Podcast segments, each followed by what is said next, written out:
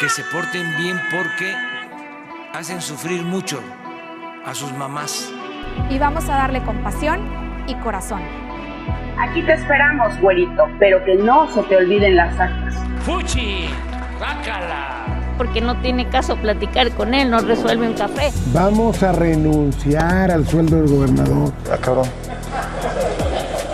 Parle se aventó la desaparición de Frodeno. Casas blancas, entre otras cosas.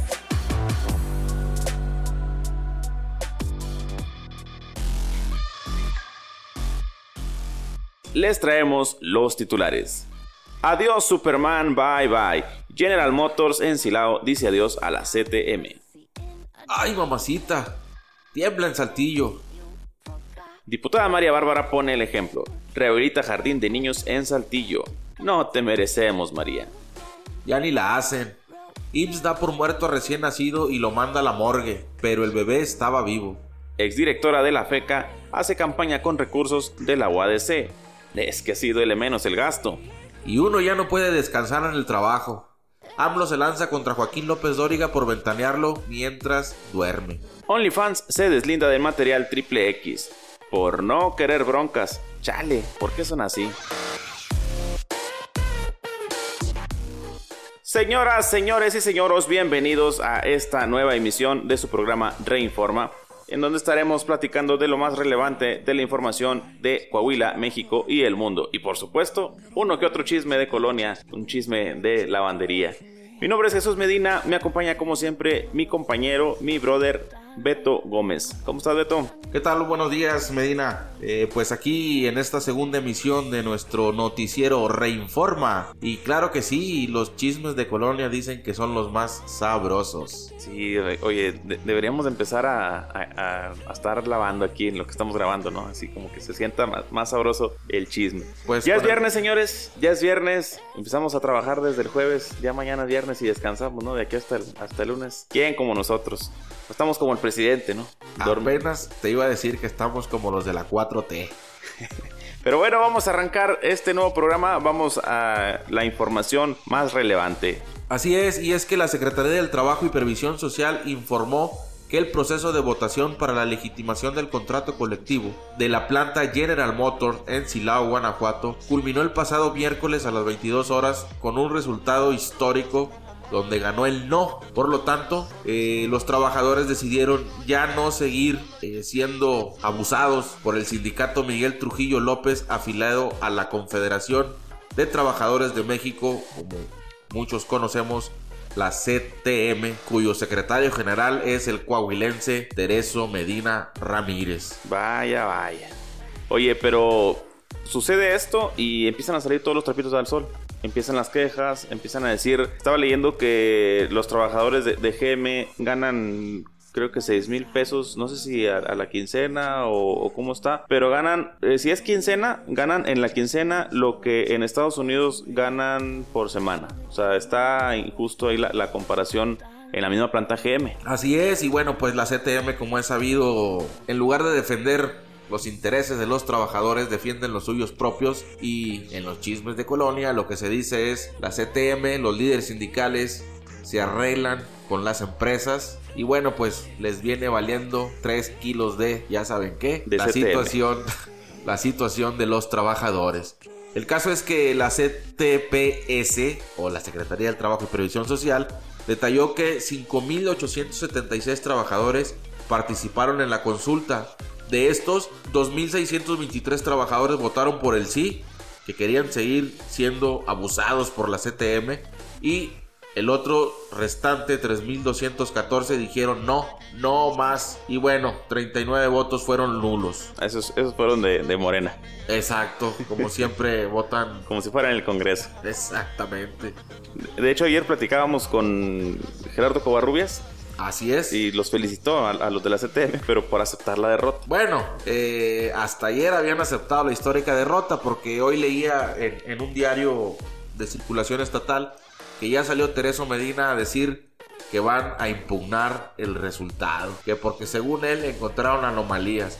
Pero oye, más anomalías y más irregularidades que las que hay en la CTM, la verdad no creo que haya. Oye, pero, pero Jesús. la CTM es una secta. O sea, me ha tocado ir a eventos donde idolatran a, a los líderes. Eh, Son literalmente porros a favor de, de su líder. Pero bueno, vamos a dejar de estar hablando de este tipo de cosas. Y es que por tercera ocasión, en menos de un mes y en un horario similar a las 21 horas, se registró la noche del día de ayer un sismo de 3.9 grados en Saltillo, el cual se sintió al sureste de la capital de Coahuila. Las autoridades estatales no emitieron inmediatamente alguna declaración al respecto sobre este evento natural, pero se especuló que dicho temblor se dio a causa de una explosión en la sierra de Zapalinamé, porque dicen que ahí trabaja una empresa de manera ilegal que está ocasionando este tipo de, de- de desequilibrios en, en las placas tectónicas de, de Saltillo. Las famosas pedreras Exactamente. que no han podido regular precisamente pues la Secretaría del Trabajo. Pero digo, no, no, nada más las piedreras, ¿no? Hay, hay uno que otro piedrero que tampoco han podido regular. Bueno, bueno, ese es otro tipo de piedra. El evento sísmico se dio cerca de las 20 horas con 58 minutos y fue confirmado por el Sistema Sismológico Nacional a través de sus cuentas oficiales. Oye, por cierto, Medina, no sé si yo no sea tan sensible o qué pasa, pero varios vecinos ahí de la colonia en donde vivo, En la Infonavit, exactamente ahí en este en- cerca de las pedreras. en Morelos, quinto sector. Eh, bueno, pues comentaban ahí por, por medio del WhatsApp que sintieron cómo se movieron las casas. Eh, yo la verdad no sentí nada. Ahora sí que me puede agarrar un temblor y ni cuenta me doy. No, no, no- somos aptos para vivir allá en la, en la Ciudad de México. Yo tampoco. Ya van tres y no me ha tocado sentir ninguno. Y el pasado es el que mucha gente preguntaba que si lo sentiste, que, que explotó o, que, o qué pasó. Y la verdad, no. Digo, a pesar de que eh, creo que el pasado estábamos aquí en, en- la cabina y estamos en un en piso alto, se debería sentir, ¿no? Digo, Claro. quiero pensar. Pero no, ya, ya a, esta- a estas alturas del partido uno ya ni siente. Oye, por cierto, eh, nada más para terminar con este tema, eh, constantes o ya muy recurrentes sismos eh, ahorita en Saltillo, pues Coahuila, aunque no era una zona sísmica, pues ha estado convirtiendo. Hace dos o tres días, no recuerdo exactamente bien, tembló en la frontera Piedras Negras, también más o menos de una magnitud de 3.9 por ahí. Eh, de igual manera algunos comentaron que sí se había sentido, pero pues otros dijeron que no. La situación es que el Sismológico Nacional, quien es el que lleva pues el registro de estos eventos naturales, pues dijo que sí había temblado. Eh, te, la, compro que se den más este tipo de eventos en Piedras Negras, en Acuña, o sea, en zonas cercanas a, a Texas. Porque es un efecto ocasionado por la, la- la explotación del, del subsuelo, el, El tema del gas shale, le- ándale, todo eso. Pero ya para este lado, digo, no sé, desconozco el, el tema de, de las pedreras, no sé qué tanto pueda afectar o qué tanto, qué tan profundo puedan estar trabajando. Y si sí nada más están trabajando por encimita, digo, habría que, que investigar. Cuando era joven yo conocí unas pedreras también que te cobraban 50 pesos, pero bueno, esa ya es otra historia. Vámonos a, a- a otra información, cambiando un poquito de tema y fíjate que durante este jueves la diputada que trabaja con pasión Y corazón. y corazón, la diputada por el distrito 14 en la región sureste, María Bárbara Cepeda, eh, arribó a la escuela federal Julio Torri Maínez. Este es un jardín de niños eh, que estuvo acompañada por la red de jóvenes por México y del grupo perteneciente al Instituto Municipal de la Juventud de aquí de Saltillo, que tiene a bien comandar Daniel Samperio.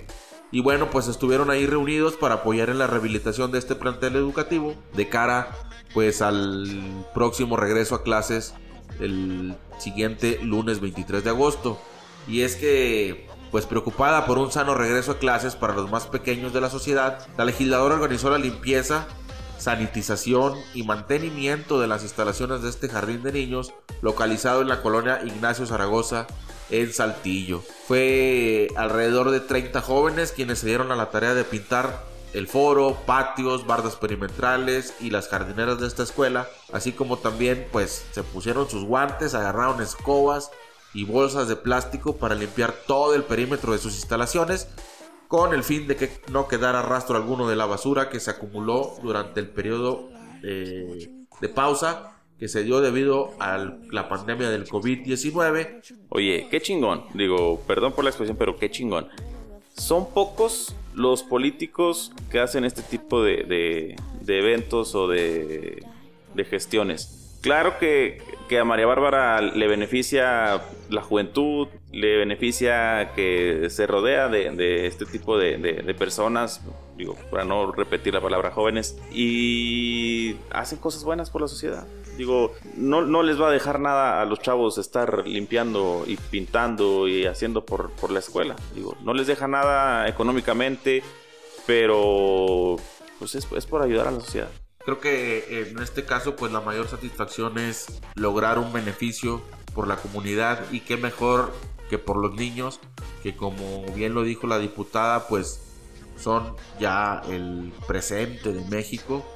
Y bueno, pues ahí vemos a la diputada María Bárbara, que con pasión y corazón desde el primer día que empezó sus labores legislativas, el pasado 1 de enero de- del presente año, pues arrancó con todo, regresando a su distrito, haciendo acciones en favor de, de la gente saltillense.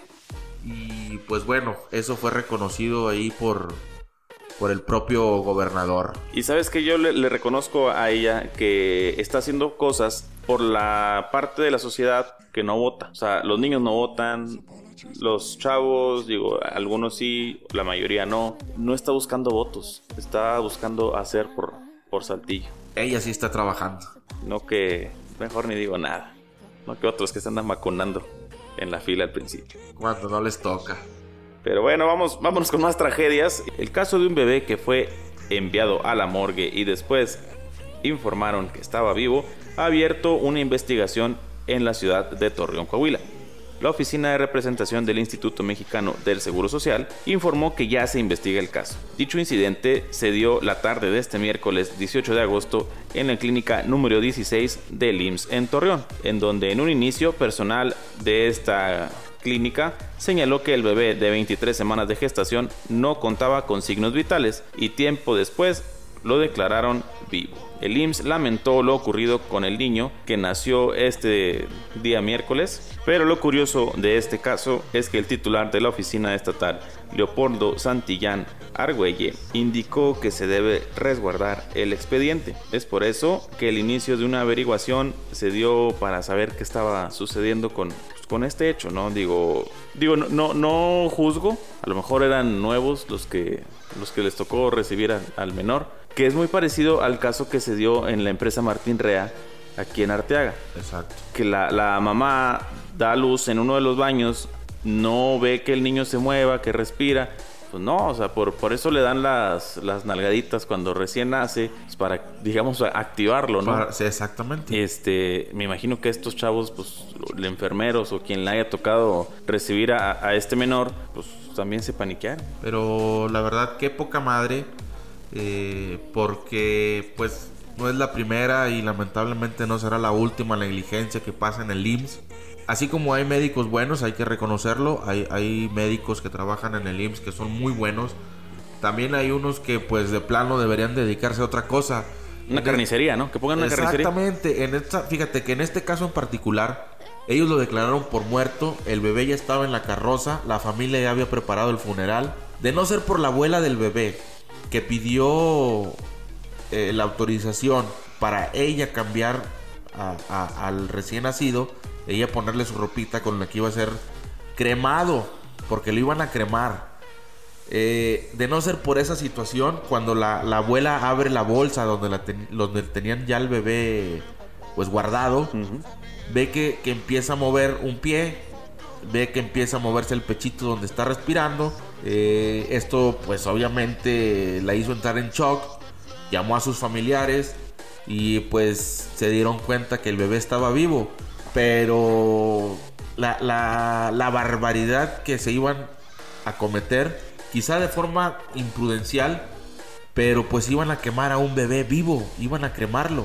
Y, y es que ya con eso se, se lavan la mano, ¿no? O sea, ya hasta le ponen un nombre bonito, negligencia. Exacto. No, es una pendejada. Y, Por una y- pendejada y- y médica. quieren tapar esa pendejada con un, ay, disculpe, no nos dimos cuenta. Luego por eso hay muchos memes en las redes sociales que dice, voy al IMSS por una gripe y salgo sin un brazo. Sí. Porque pues les andan mucha- achacando, achacando cosas que no, enfermedades que no, que ni existen. Pero se dio a conocer que todos los involucrados en la atención médica serán citados por el área de relaciones laborales, en donde se revisará la actual, la actuación del personal y de encontrarse irregularidades que no se van a encontrar, o si las van a encontrar, no las van a emitir, se van a, se, se sancionará a quien tenga la culpa. El IMSS indicó que el recién nacido se mantiene en atención médica en dicho hospital. Si yo fuera los si yo fuera alguno de los padres de, de este niño, ya lo hubiera sacado de ahí. Ya independientemente de la bronca que me pudiera echar encima, ya no lo quiero en el IMSS.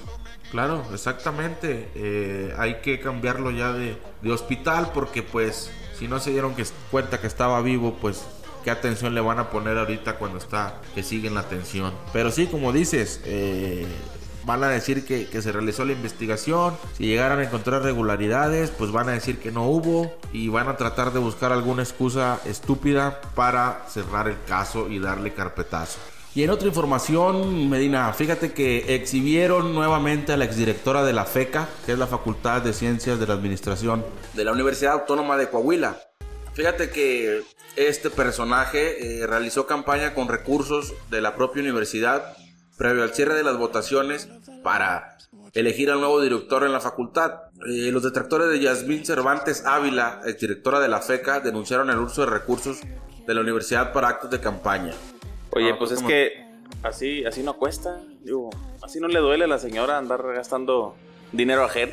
Oye, y por cierto, sabes que a inicio de año también fue exhibida nuevamente, eh, hablando de que no le cuesta, pues la señora directora pagaba a las nanas de sus hijos, pues con recursos de la propia facultad. ¿Por qué no, hombre? Pues otros lo hacen, ¿no? Bueno, este, ahí sí no sabría decirte. No, pero este tipo de temas es lo que de lo que hablaba Guadiana, ¿no? Eh, Que, que hay que darle una revisadita al- a las finanzas de, de las universidades por este tipo de cosas.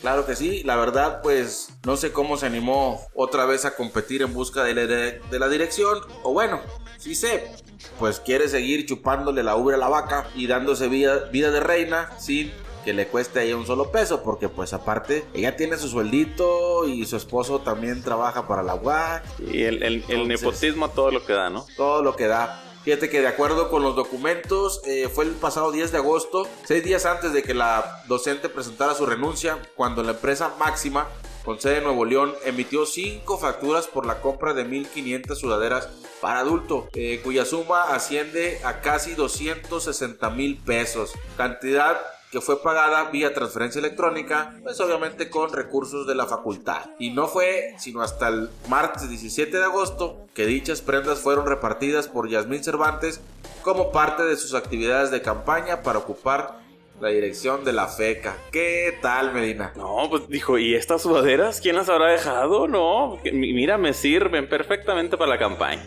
Y ¿Cómo? casualmente traen mi nombre. Como anillo al dedo, dijo aquel. Oye, no, no, que, lamentable, lamentable la situación que se ve, que se ve en las, en esta universidad.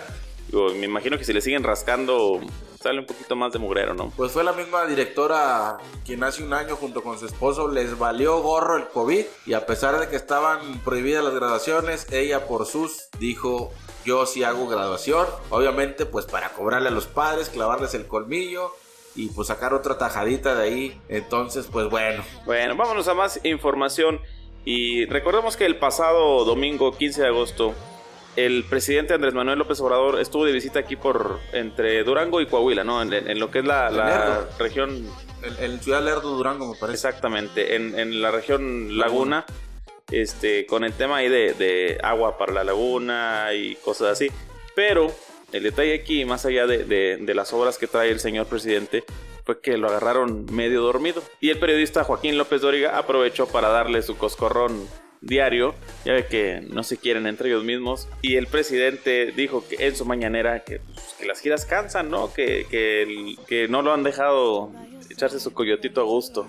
Al respecto de- del tema de, contra Joaquín López Dóriga, en su conferencia mañanera, el mandatario nacional indicó que estaba a punto de echarse un coyotito, declarando, ay Joaquín, me acaba de sacar una foto, sí estaba yo a punto de, de dormirme y si se hubieran esperado un poquito más, me agarran dormido. Todavía lo presume. Oye, pero vámonos a temas tristes, hombre. Platícame la siguiente nota. No puede ser, hombre. Yo que apenas estaba desembolsando la cartera, estaba preparando mi tarjeta, pero resulta que la plataforma OnlyFans quiere salirse del negocio de la pornografía. Pues ya informó que a partir de octubre prohibirá las publicaciones de sus usuarios donde se observe cualquier conducta sexualmente explícita. ¿Por qué son así, hombre? La compañía ya dijo este jueves que los creadores de contenido de su plataforma podrán seguir publicando fotos y videos de desnudos siempre y cuando cumplan la política de OnlyFans. A ver si no se ponen eh, moralistas como Facebook, que ya por todo te bloquea el Facebook. A lo que tengo entendido es que va a seguir habiendo este, desnudos. Digamos que va, a ser una, la, plataforma del, del, Golden a las 11. O sea, semi, semidesnudos, pero sin llegar al sexo explícito. Eróticas. exacto, ándale. Va a ser como el libro vaquero, nada más de. sin tener que llegar a, competir con YouPorn o, o páginas de, de ese calibre. Pero bueno, señores, se nos acabó el tiempo. Muchísimas gracias por habernos sintonizado nuevamente en esta edición número 2. Se atraviesa el fin de semana. Cuídese, señor. Mi nombre es Beto Gómez. Eh, nos despedimos. Tenga un buen fin de semana. Cuídese. Si toma, no maneje. Y antes de despedirnos, aprovecho esta emisión para enviarle un saludo a mi primo Raúl, que fue mi primer radio escucha. Eh, un gran aficionado del Club Santos aquí en Coahuila, que hablando del Club Santos, eh, este es el pilón, premiaron al, al Mudo Aguirre tras haber obtenido el tercer lugar olímpico, pues le entregaron un reconocimiento a Eduardo Almuro, el Mudo Aguirre, y esto fue lo que dijo. Bueno, pues eso fue lo que dijo el mudo, originario de San Pedro. Muchísimas gracias, mi nombre es Jesús Medina, nos sintonizamos el día lunes. Hasta luego. this place and what you died for. I can pay.